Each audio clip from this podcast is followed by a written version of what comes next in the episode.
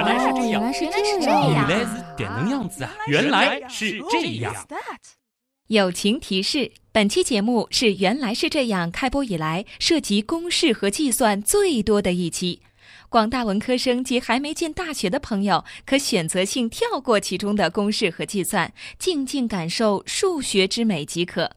根据节目需要，撰稿人已将本期节目中主持人的数学能力进行了大幅提升。欢迎来到《原来是这样》，各位好，我是旭东。我是子琳。今天这期节目，大家如果看到标题的话，就会觉得原来是这样，最近走偏了。嗯，打入了数学界，我们好像从来没有打入过数学界吧？因为比较难，是吗？啊，说白了，我们两个高考其实都是选文科的啊，啊，对大学里还没上过高数的啊，，对，还要强行在这儿，是你要强行在这儿说，嗯。你有什么资格可以在这儿说数学呢？可以直接说一下，啊。今天节目咱们是有强力后援的哦，我哦，们是有撰稿人的，谁？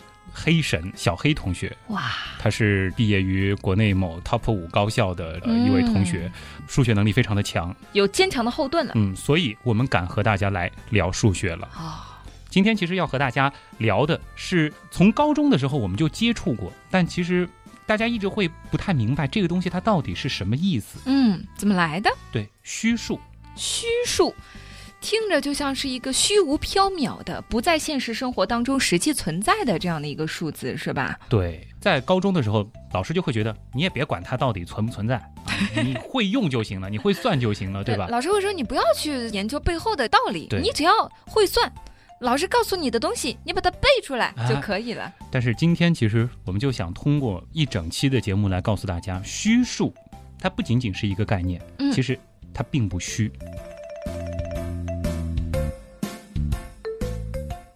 今天呢，我们将会以一个与中学里所学的不同的角度来引出虚数这个概念啊。嗯，在正式介绍虚数之前呢，我们还是需要花一点时间来简单的回顾一下数字家族发展的历程。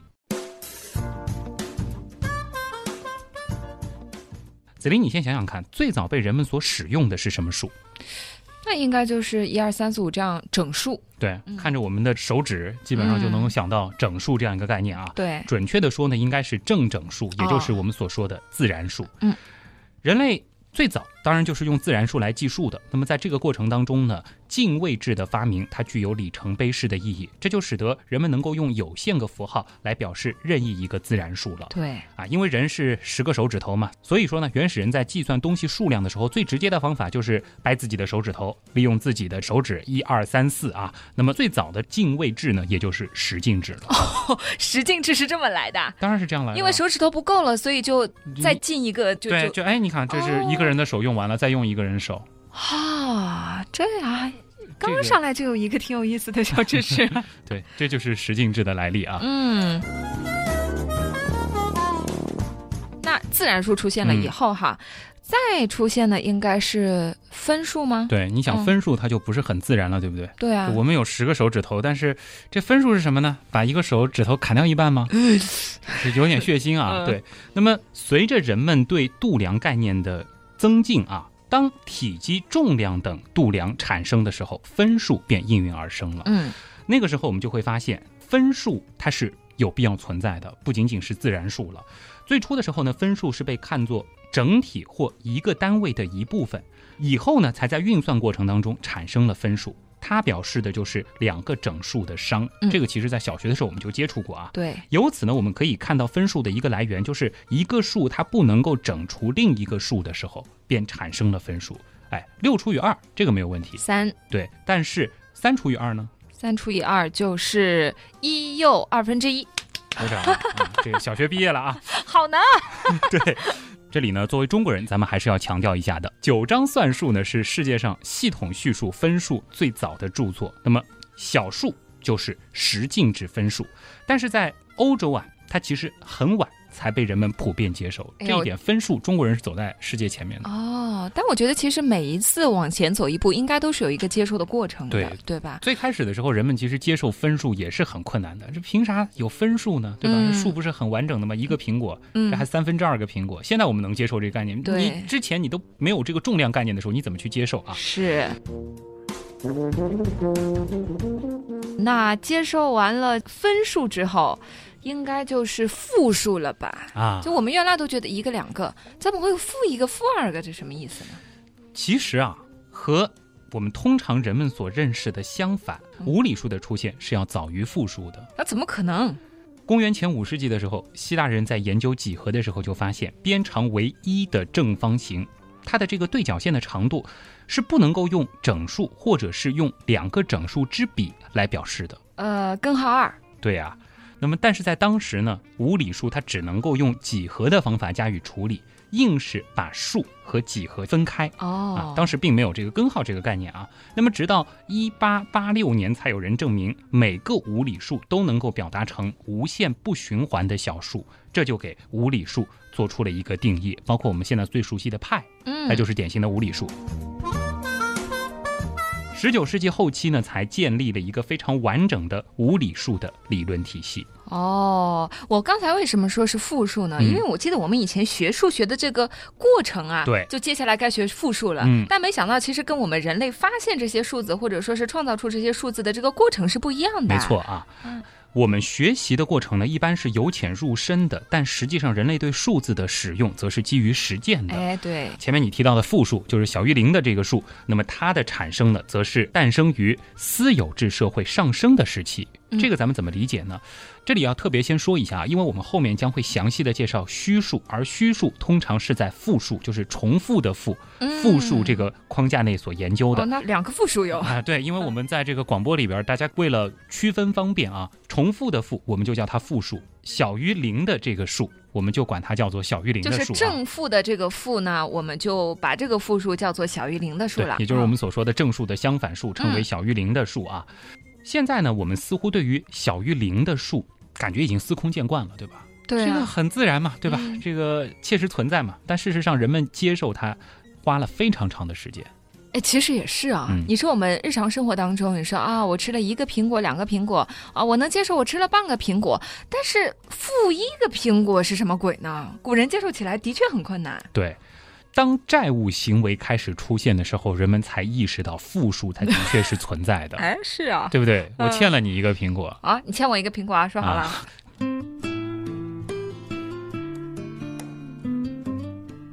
中世纪的印度人第一次运用它来表示负债。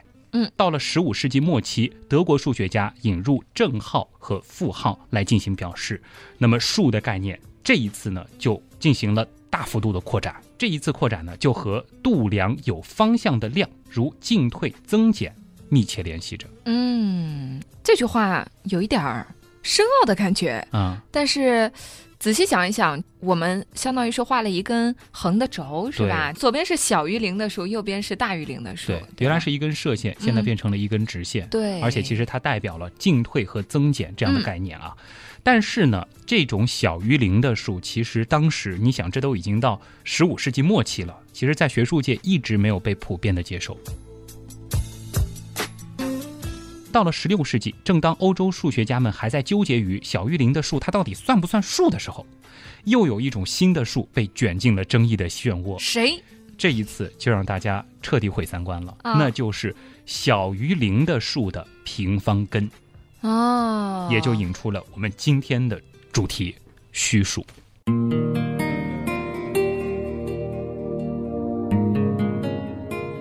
那我们首先要问的就是虚数究竟是怎么产生的呢？对我们熟悉平方的朋友，大家都知道啊。两个数的平方肯定是一个正数呀。对啊，那小于零的数，它的平方根到底是什么呢？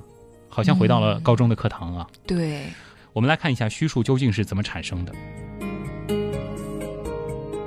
当时人们就在想，什么数的平方它会小于零呢？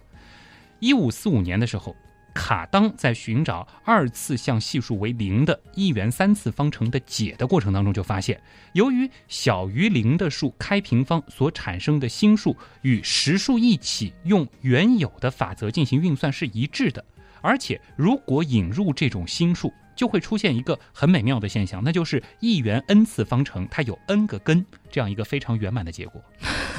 你可能有点晕了，但我们在稍后也会提到。其实嗯还记得，在高中的时候，其实有一个很重要的概念，嗯就是一的立方根一的立方根在实数范围内它只有一个一，还是一呀、对啊。但其实拓展到复数范围内，它是有三个解。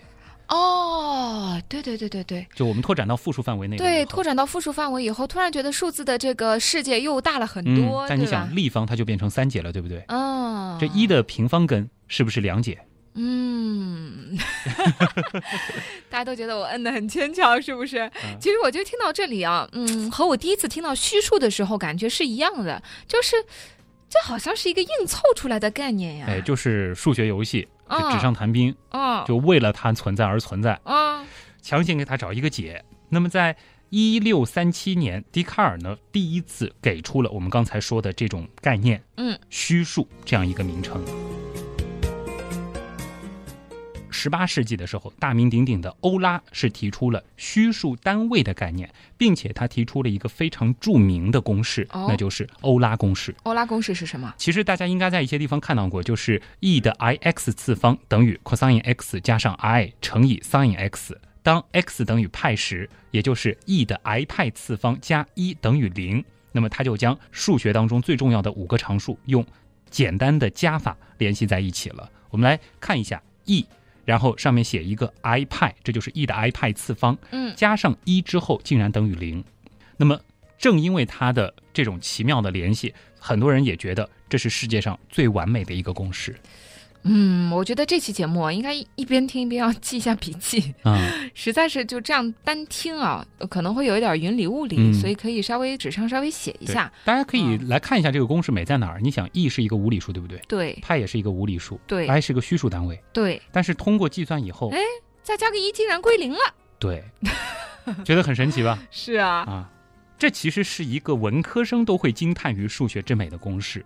但是呢，在复数的几何表示发现以前，虚数依然是给人一种虚无缥缈的感觉。嗯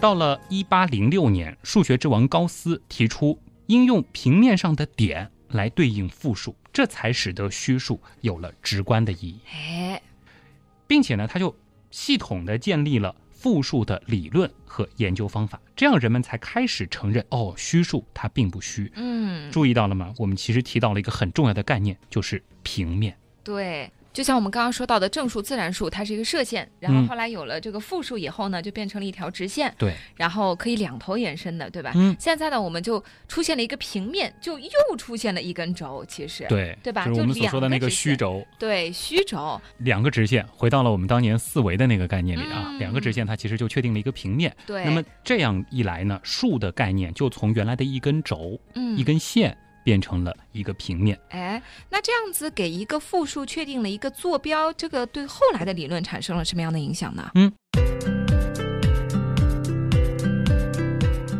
我们想象一下，有这样一条数轴啊，嗯，数轴上的一个点代表了什么？代表一个实数，没错，嗯啊，这个原点就是零，对吧？对我们取任何一个点，它总能代表一个数，对，这个大家没有问题啊。嗯那么在数轴上的一个正数与它的相反数之间的关系呢？相反数应该还记得吧？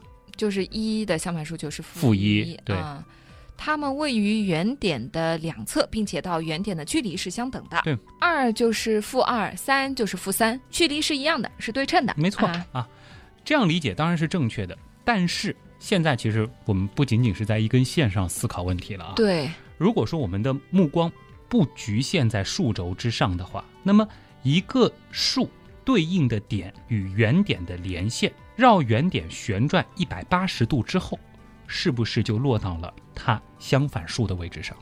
对啊，但是这和平面上的点来对应复数有什么关系呢？我们想一想啊，绕原点旋转了一百八十度之后，变成相反数，嗯那么如果说我们回到数学上，它是不是就相当于乘以负一？对啊，那么，如果我们假设旋转一个角度就相当于乘以一个数的话，嗯，这个其实我们后面会说，这个假设它实际是成立的啊。我们把这个过程分成两步来进行，那就是每一步旋转九十度，那么是不是相当于乘以某一个数两次，最终的效果跟乘以负一相同？哦，我知道你的意思了，就是一乘以 x 就是旋转的这个角度是吧？一次九十度嘛，一乘以 x 乘以 x 就等于负一。对，那就是说这个数的平方等于负一。嗯，哦，这个数的平方等于负一，那这个哎数是不是就是我们所说的 i 了？哦，那所以这个爱就有实际的意义了，是吗？对，其实，在虚数的概念当中，或者说是复数的这个概念当中，其实很重要的一个思想就是旋转。嗯，我觉得这一段可能还是需要我们慢慢的再来一遍啊，怕有的朋友可能没有跟上啊。想一想，一，我们旋转了一百八十度，嗯，绕着这个零旋转啊，绕着这个原点旋转一百八十度，那就对应到了负一。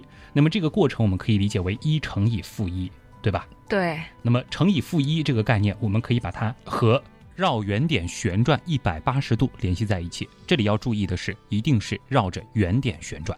嗯，那么如果说我们要把这个步骤分成两次，我们旋转九十度，再旋转九十度，那么旋转的概念就相当于乘一个数的话，那就得到了子林刚才说的，一乘以 x 乘以 x 等于负一。嗯，这个部分因为特别的重要，对吧？所以在节目开始之前呢，旭东已经给我画过一个轴，让我理解了一下这件事情哈。嗯其实我们就是画一个数轴，一个实轴，一个虚轴，就是一个 x 轴，一个 y 轴。然后呢，我们一个一，一个负一，其实从一到负一是旋转了一百八十度，是一个逆时针的旋转，嗯大家可以画一下哈。然后呢，如果是这样的一个动作，我们说它是负一的话，我们是可以把这个动作拆解成两步走。对，一步是逆时针旋转九十度，一步是再逆时针旋转九十度，那其实就是这两个相乘。大家可以注意一下，逆时针绕原点旋转九十度之后，这个点落到了哪儿？是不是就在虚轴上的 i 这个位置？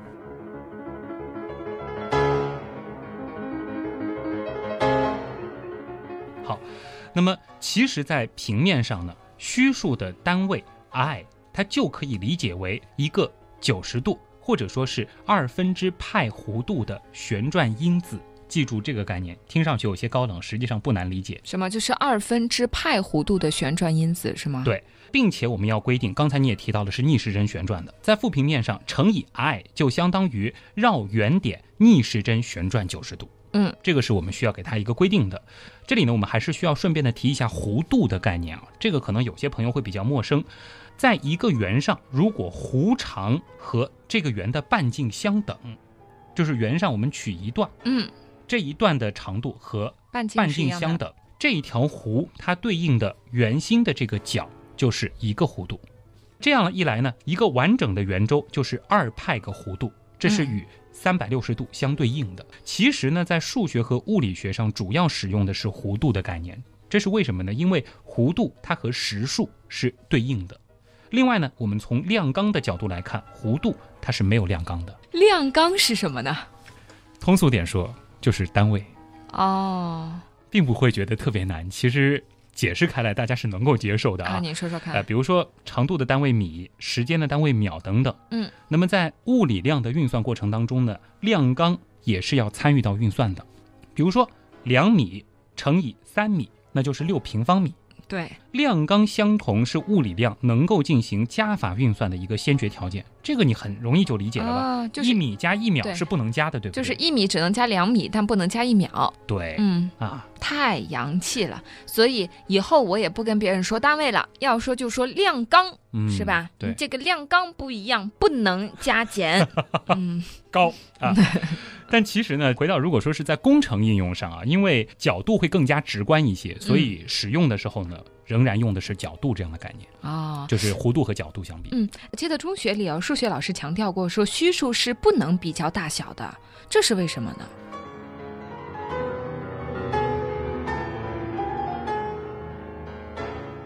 数的大小其实也就是数的有序性，这其实很关键啊。那么实数它之所以可以比较大小，说明实数它是有顺序的。所谓的顺序呢，就是指啊我们任取三个实数，比如说 a、b、c，它要满足以下四个条件。第一呢，就是对于两个不同的实数 a 和 b，a 小于 b 和 a 大于 b 有且仅有一个成立，这很好理解吧？嗯。第二呢，就是如果说 a 小于 b 且 b 小于 c，则 b 有 a 小于 c。对，那么第三点就是，如果说 a 小于 b，则对于任意实数 c 就有 a 加 c 小于 b 加 c 这样的一个成立。对。那么第四就是，如果说 a 小于 b，则对于任意的 c 大于零，就出现了 a c 小于 b c。对，啊，这个其实都很好理解啊，大嗯家用笔一算，马上就能够接受，这就是数的一个比较大小，这好像也是小学的一个知识，最多就是嗯初中前期的一个知识啊。具体搞不懂了，嗯反正我能理解，就对说明也并不是很难。那么，如果我们假设虚数它能够比较大小，并且假设虚数单位 i 它大于零的话，那么根据第四个条件就出现了一个很诡异的现象，就是 i 乘上 i 大于 i 乘上零，这样一算你就知道了，就得到了一个负一大于零的矛盾结果。嗯，也是基于此，虚数呢，我们是不能规定大小的。那如果说我们假设虚数它是能够比较大小的，那能比较大小，它也就能和零比较大小，对不对？对。那我们先不知道这个虚数单位 i 它到底是比零大还是比零小，我们就先假设它是大于零的。那么根据第四个条件，如果说 a 大于 b，则 a c 大于 b c，对吧？嗯因为我们说了，这个 c 可以是作为一个大于零的数。嗯，这个时候其实我们就会发现，c 也可以等于 a，对不对？c 和 a 其实是可以等于。啊，对对对。我们如果说 c 和 a 是相等的，是是是那么我们就取了一个 i，对不对？对那我们 b 就取为零，嗯那你就会发现 i 乘上 i，是不是按照我们这个前面的这个已知条件，啊它应该是大于 i 乘上零。对对。那么 i 乘 i 等于多少？就是负负一对，那么 i 乘零呢，嗯就是零。负一大于零吗？啊。这样一说，我就秒懂了呀。啊，对啊，所以虚数是不能够规定它的大小的。那么其实呢，我们可以从另外一个角度去理解啊，在引入虚数之前，人们所认识的实数呢，都是在一维数轴上的点，而维度那期节目当中，我们也提到过，在一维空间当中只存在前后两个方向。那么在数轴上，一个点移动到另外一个点，就只能够朝着数轴的正方向运动，或者朝着数轴的负方向运动，嗯对不对？前者它就是增大，后者就是减小。还记得那只一维毛毛虫啊？记得。那么在引入虚数的概念之后呢，数系就从一维的数轴扩充到了二维的负平面。嗯在二维平面上，从一个点移动到另外一个点，它可以有无数条路径，对不对？那么其实这就无法定义增大或者是减小了。另外呢，有很重要的一点，简单的和大家先说一下，那就是引入虚数之后，某些函数它在实数范围内没有的性质就会出现。嗯，看来引入虚数之后，不仅仅是壮大了数字家族，还拓展了函数的性质啊。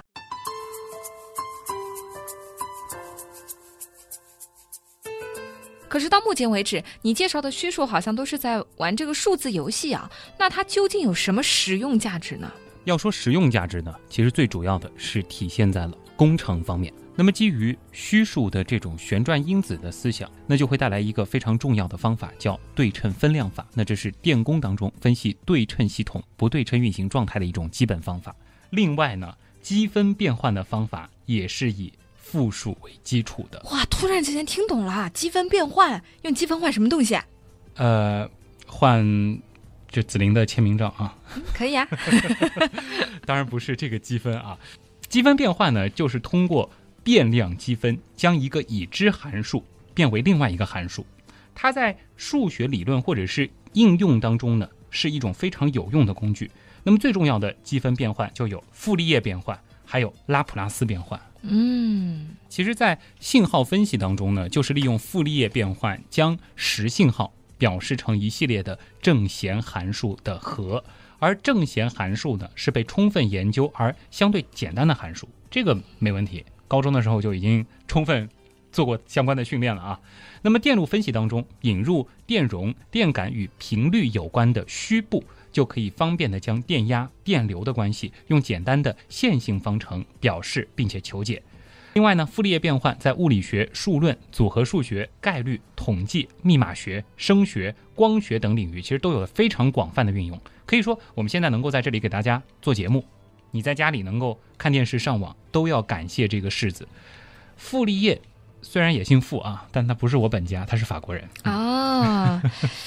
前面说了那么那么那么多，我并不是所有的都听懂了，但是这些在我们的生活当中一直是在被运用着的。对，这其实就是虚数。或者说是复数，它最重要的意义嗯，其实是一直在用，而且解决了非常多的实用问题啊。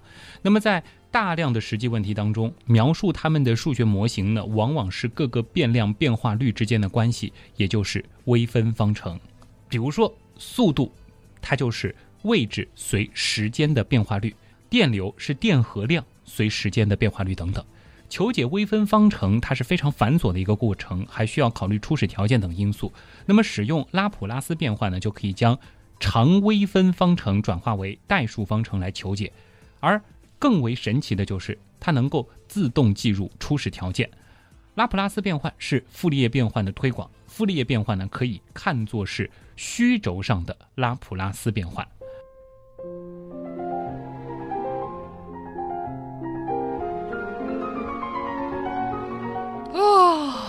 催眠利器啊，今天已经不知道晕了多少次了。说说虚数在其他方面的应用吧。对这个，其实我觉得这是今天想带给大家的一个非常重要的思想啊，就是说，前面说到了很多，其实是我们说方法上的问题，我们用虚数能够解决很多实际的问题，但是虚数在这个宇宙当中，它是不是一个存在的概念呢？这个很有意思。嗯有很多的物理理论，它是不需要虚数的。最经典的，艾萨克·牛顿他所建立的牛顿力学和詹姆斯·麦克斯韦集大成的电磁学，直到19世纪所形成的所有的物理学理论，它其实全部都不需要复数或者是虚数。这里的复是重复的复啊。那么只在实数范围内就能够搞定一切。而爱因斯坦的相对论在使用了虚数以后，的确是变得更容易被人理解，但这并不是这个理论本身非要使用虚数不可。爱因斯坦在1915年到1916年发表的广义相对论也是如此，即使没有虚数，理论仍然成立。到这里，其实虚数并没有参与到物理当中，嗯，只是说它可以给物理提供了一种比较好的理解方法。但是，进入到二十世纪之后，是出现了终于必须要使用虚数的物理理论，那就是量子力学。我知道有很多朋友想听这个选题，已经想听了很久了啊。今天有限度的和大家先说一点儿，因为今天的主题是虚数。量子力学它的一个重要的基本方程就是奥地利物理学家薛定谔所建立的薛定谔方程，而这个方程的开头就有一个虚数单位 i，哦，这是一个描述物理世界现象的方程，它竟然用到了一个虚数的单位。那么，根据量子力学，在没有进行观测的时候，单个电子所在的位置是不确定的，这就是经典的不确定性原理。但是，通过计算，我们就可以知道有什么位置容易发现这个电子。这种概率分布呢，是具有负数值的波函数。严格的来说，应该是波函数绝对值的平方来表示。利用量子力学的基本方程薛定谔方程呢，就可以求出波函数随时间的变化。这个方程当中。这个非常显眼的虚数单位 i，其实就反映了这个客观世界的一些有意思的情况。嗯，事实上呢，量子力学可以说是一个没有虚数或复数就不能够成立的物理理论。量子力学当中的理论是建基于复数域上无限维的希尔伯特空间。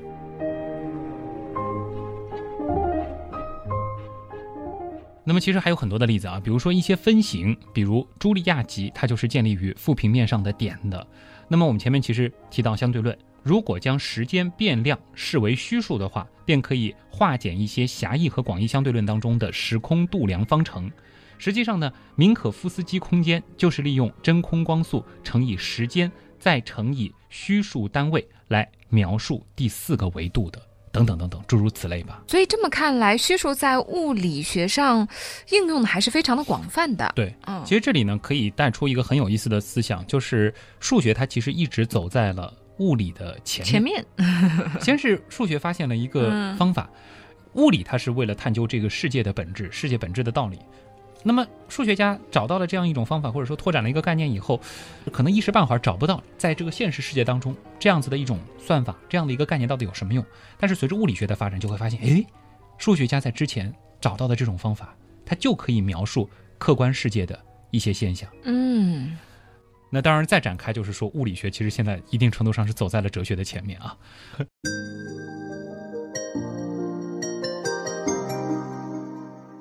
其实我们前面所说的这个复数是两个坐标的维度，我们可以看作是一个二元数，就是把数从直线拓展到了二维，拓展到了一个平面上。实数我们可以理解为是一元数。那么其实数字家族还在继续的扩充，在负数之后，其实还扩展出了比如四元数、八元数。嗯，你会发现其实上面四元还多了一些我们已经开始无法想象和理解的轴了，甚至是八元数。那么这些呢都是多元复数。但是数的这个维度拓展到这种程度之后呢，我们就必须抛弃乘法的交换规律了。考虑到大家的接受程度以及今天节目的篇幅，我们就先不展开了。嗯，原来是这样。就是这样。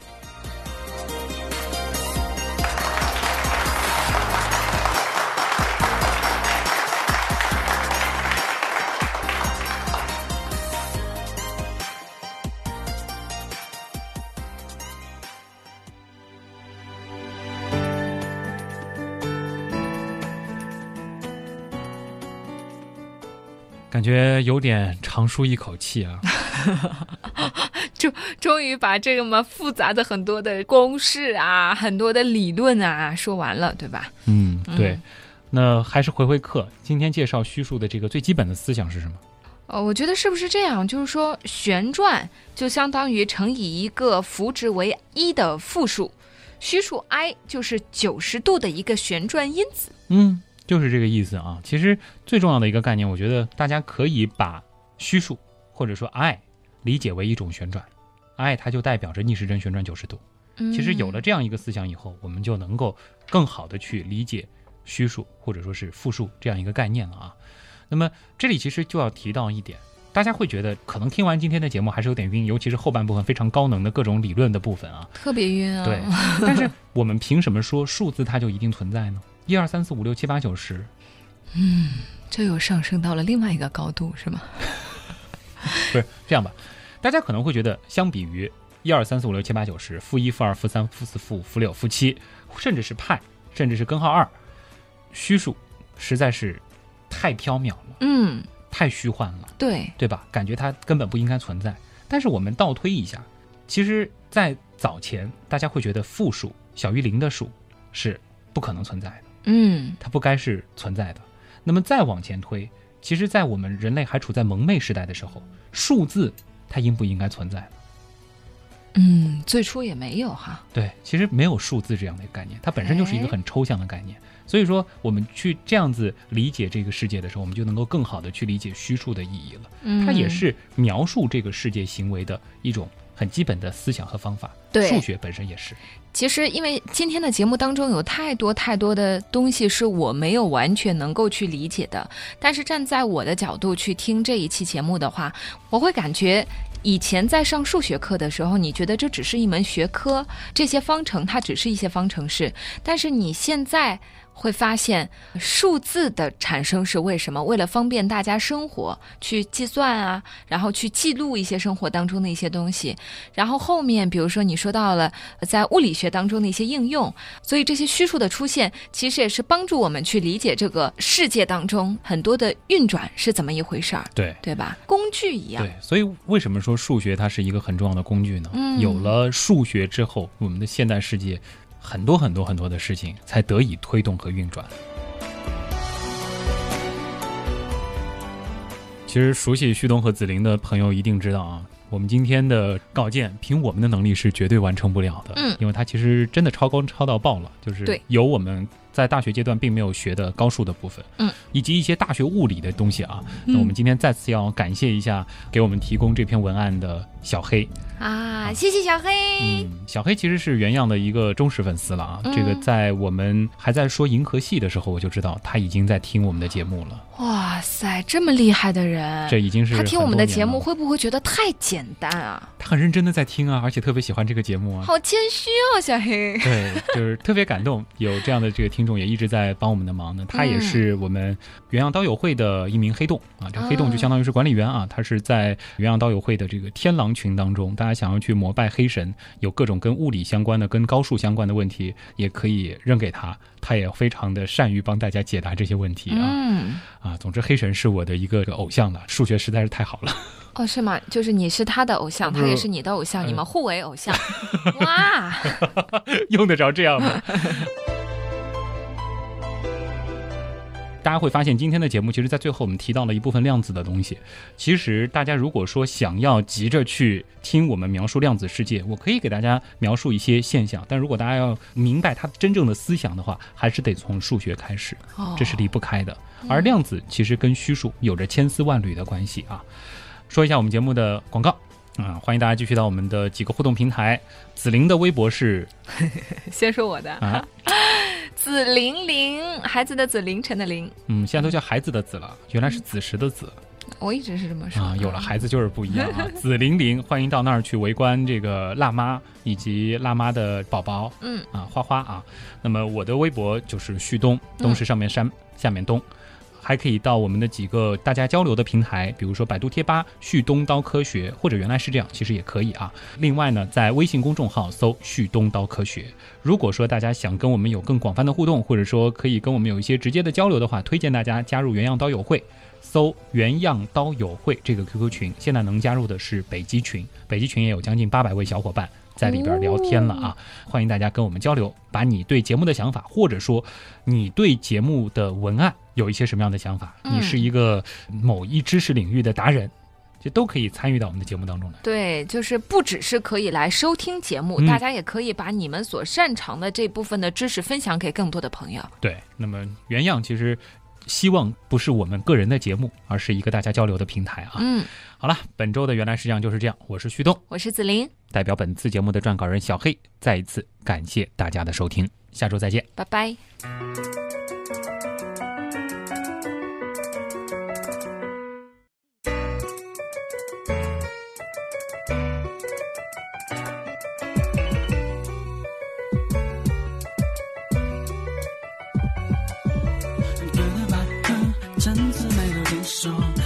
数的和一个假设，一七四二，数学往前传说，机关算尽这么难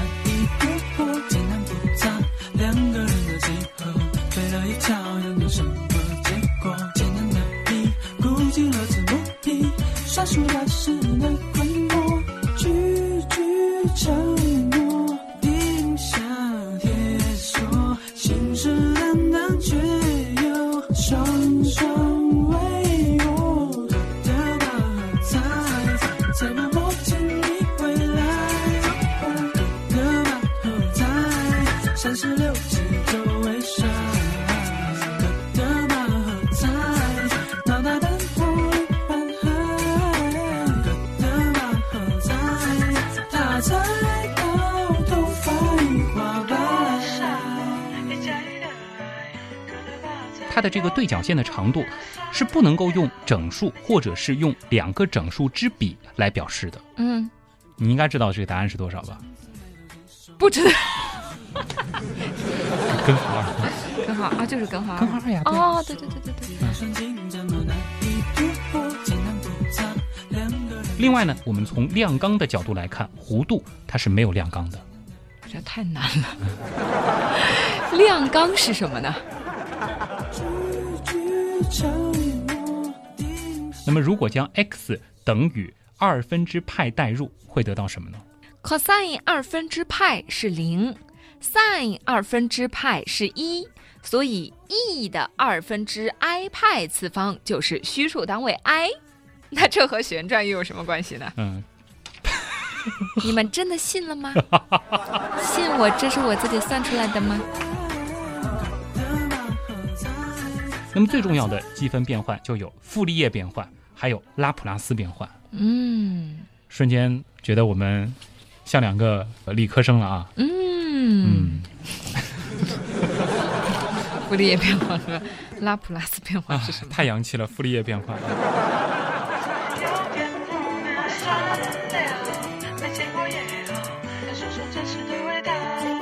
友情提示：这是一个额外额外的。既是正片又是彩蛋的彩蛋。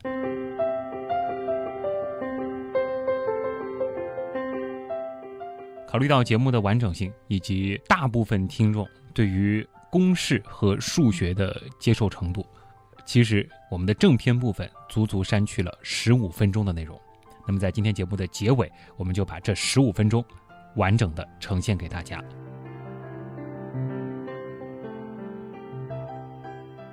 我们即将听到的第一段内容呢，是出现在节目的第十八分四十秒左右。在子琳问虚数是不能比较大小的这个问题之前，这一段有七分钟的时间。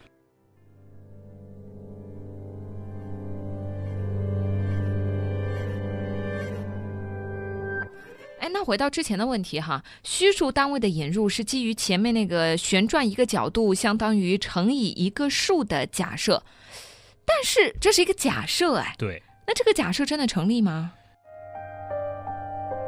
这个假设它其实是成立的啊。这里我们要友情提醒，后边是涉及到大量的公式计算了啊。嗯，大家可以更多的来感受这个思想 啊。如果说有兴趣的，可以跟着一块来算啊。啊，那么回到我们刚才提到的最重要的欧拉公式上，e 的 i x 次方等于 cosine x 加上 i 乘以 sin x。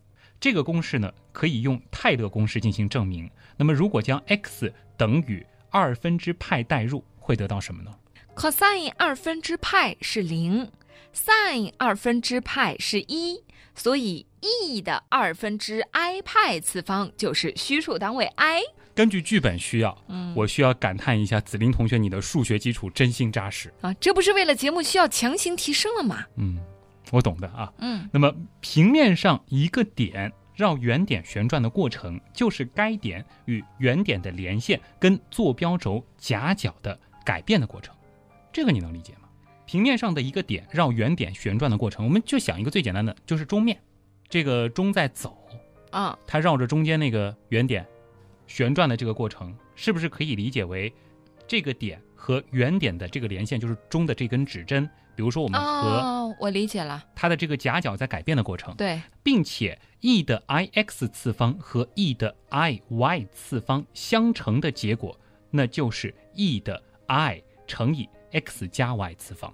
呃，也就是说，当底数为 e 的时候，指数上虚数单位 i 的系数就是那个旋转的弧度值喽。没错，就是这样。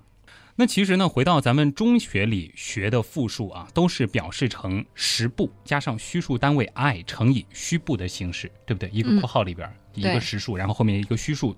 其实从欧拉公式当中，我们就可以发现，复数啊，它还可以表示成指数的形式。嗯，也就是说，e 的 i x 次方乘以 a 的形式。这里的 a 呢，就是复数的幅值。那么这个幅值是什么意思呢？它代表的就是它在平面上对应的点和原点的连线长度，嗯你可以理解为中的这个指针的长度。是啊 x 就称为复数的幅角，嗯这个也很好理解，就是原点指向该复数对应的点，它的矢量方向与时轴正方向所成角的弧度啊，这个我记得。啊。那么负数的幅值呢，它是一个不小于零的实数，而幅角可以取一切实数。嗯，你发现吗？到这儿跟虚数就没关系了。哎，这里注意啊，幅值的幅是幅度的幅，毛巾的巾金字旁，而幅角的幅呢是辐射的辐，一个车字旁。对哦，但是这样感觉也还是没有什么用啊。它具体的用处在哪儿呢？对嗯于复数的加减运算而言，确实用实部和虚部的表示更加的简便。对啊这个其实大家在高中的时候学复数的时候，做它的加减法，算起来都很快。嗯因为很简单，两个复数的乘法运算结果，其实呢就是它们的幅值相乘，幅角相加。同样的，两个复数的除法运算呢，就是它们的幅值相除，幅角相减。其实更实用的就是体现在指数运算上，一个复数的 n 次方的结果，它的幅值为它自身幅值的 n 次方，幅角为它自身幅角的 n 倍。一个复数的 n 次方根的结果，幅值为它自身幅值的 n 次方根，幅角为它自身幅角的 n 分之一倍，是不是算起来超 easy？嗯，这也就得到了复数的平方根乃至多次方根的计算方法了，是吗？是的啊。那么你现在能否算一下，虚数单位 i 它的平方根是什么？子琳又要开挂喽啊！虚数单位的 i 的幅值为一，幅角为九十度，即二分之派。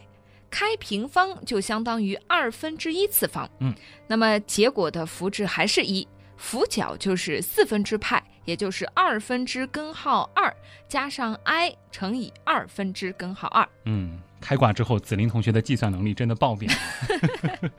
但是你有没有发现，你刚才得到的这个结果乘以负一，它的平方也是虚数单位 i 呢？呃，对呀、因为负一的平方就是一呀。那漏掉的那个根是怎么出现的呢？嗯，其实你忽略了一点那，就是正弦函数和余弦函数都是以二派为周期的，也就是说，e 的 i x 次方与 e 的 i 乘以 x 加二派次方是相等的。那么在对复数求 n 次方根的时候呢，就需要在辅角上加上二 k 派，这个 k 呢是一个整数，虚数单位 i 的辅角就是二分之派加二 k 派，辅角的一半就是四分之派加 k 派。当 k 是偶数的时候，就是你刚才得到的那个结果；而 k 是奇数的时候，就是你刚才漏掉的那个结果了。哦，原来是这样。嗯，不得不说一下，我们俩其实都开了挂。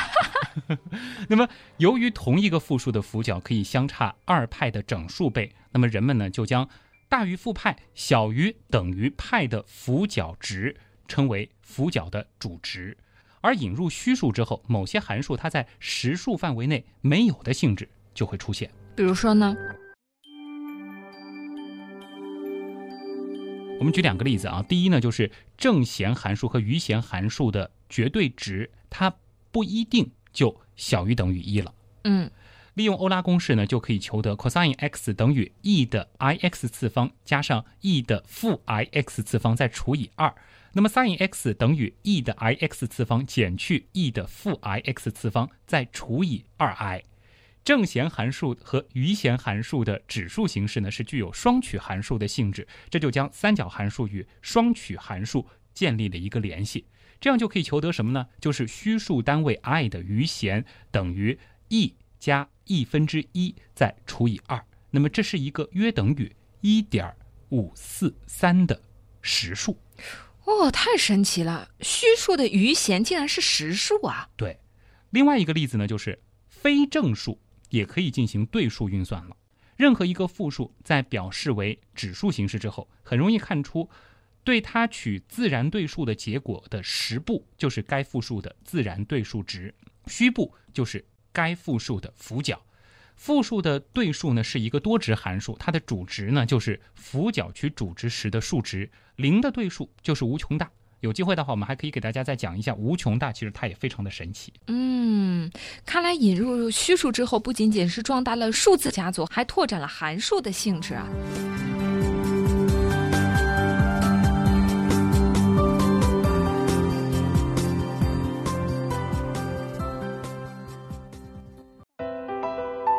而接下来大家听到的这一段呢，则是在二十二分四十秒左右，当虚数无法比较大小这个问题解释完了之后，我们又删去了八分多钟的内容。友情提醒，这一段真心真心的高能。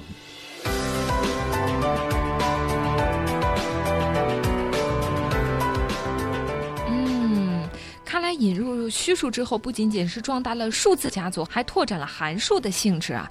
可是到目前为止，你介绍的虚数好像都是在玩这个数字游戏啊。那它究竟有什么实用价值呢？嗯，这个其实我们前面就说了啊，中学理学虚数的时候就提到了两个重要的虚数，你还记得是什么吗？一的立方根，对，刚才说了嘛，对吧？啊那么一个是实数根，就是它本身，还有两个虚数根，负二分之一加减 i 乘以二分之根号三。那么现在我们就可以知道，两个虚数根呢，分别就是一百二十度旋转因子和二百四十度旋转因子，两者呢都是对方的平方。那有什么用呢？这个其实大家可以画一画，我们就可以知道这个概念了啊。嗯就是说，一的立方根其实就是旋转三次的一个结果。如果大家听的还是有点晕的话，回到我们前面挥 i 的时候的那次旋转，我们想象一的立方根，其实它就旋转出了一个类似于奔驰的那个品牌 logo 的那个形象，一个人字形。啊，对，这个还是得说一下，后边比较高能啊，大家选择性收听啊。我们任取三个复数 a、b、c，现在呢，我们来计算三个新数。首先把这个数相加之后除以三，也就是说取它的算术平均数，我们记为 s 零。把 b 逆时针旋转一百二十度，c 顺时针旋转一百二十度，将这两个旋转后的结果和 a 相加，咱们再除以三，得到的结果呢即为 s 一。我们再把 b 顺时针旋转一百二十度，c 逆时针旋转一百二十度，将两个旋转后的结果和 a 相加，再除以三，我们得到的结果呢即为 s 二。然后呢，我们就让 a 零等于 b 零等于 c 零等于 s 零，a 一等于 s 一，b 一为 s 一顺时针旋转一百二十度，c 一为 s 一逆时针旋转一百二十度，a 二等于 s 二，b 二为 s 二逆时针旋转一百二十度，c 二为 s 二顺时针旋转一百二十度。突然有一种下午在上数学课的感觉。是不是已经昏昏欲睡了？这没关系啊，数学基础好的朋友可以来听一下啊。那么这样呢，我们其实就得到了三组复数，a 一顺时针旋转一百二十度就得到了 b 一，b 一顺时针旋转一百二十度就得到了 c 一，c 一顺时针旋转一百二十度又得到了 a 一，a 二逆时针旋转一百二十度得到 b 二，b 二逆时针旋转一百二十度得到 c 二，c 二逆时针旋转一百二十度又得到了 a 二，哎，转转转又转回去了啊。而 a 零、b 零和 c 零是三个相等的复数，而且有 a 等于 a 一加 a 二加 a 零，b 等于 b 一加 b 二加 b 零和 c 等于 c 一加 c 二加 c 零。那这就是以 a 为基准的对称分量法展开。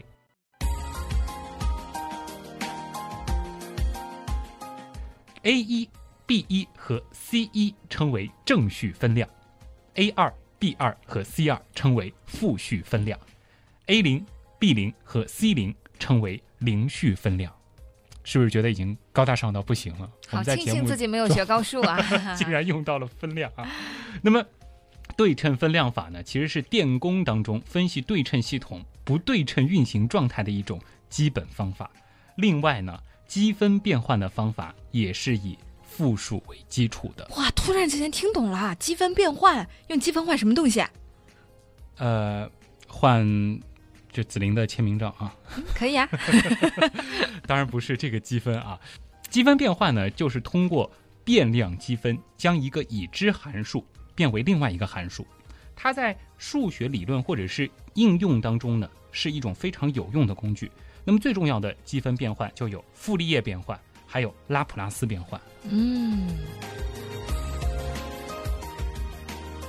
拉普拉斯变换是傅立叶变换的推广。傅立叶变换呢，可以看作是虚轴上的拉普拉斯变换。另外呢，当一个信号通过一个线性系统的时候，系统输出的信号是输入信号，与系统特性函数的卷积。卷积，卷积是什么？我只知道鸡卷、鸡肉卷。嗯，好像关系不是特别大啊。积是这个积分的积啊。哦，呃，卷积呢，可以看作是一个函数逐步与另外一个函数发生作用的过程。其实这个名字就起得很形象了。嗯你可以理解吗？就逐步逐步发生一些影响，卷在一块儿了。你可以这样子去理解啊。那么卷积呢，它的计算非常非常的繁琐，但是两个函数卷积的拉普拉斯变换就等于这两个函数的拉普拉斯变换的乘积。这样一来呢，使用拉普拉斯变换也可以直接的将卷积运算变成乘法运算。哇，这么霸气！对，就特别高冷的东西变成中学生都能够使用掌握的东西。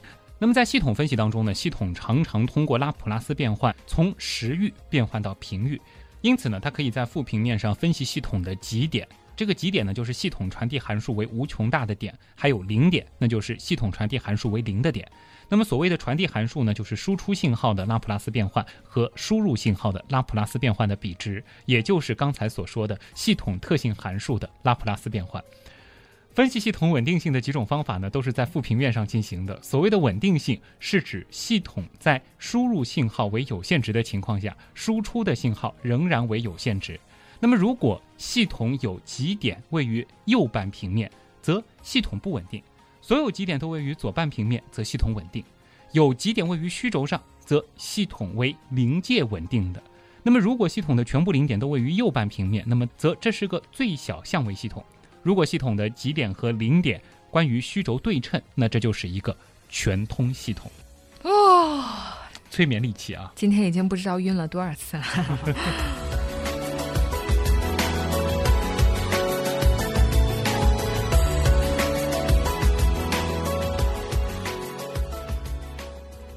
好了，无论你听完这一段是睡着还是没睡着，总之，祝你好梦了。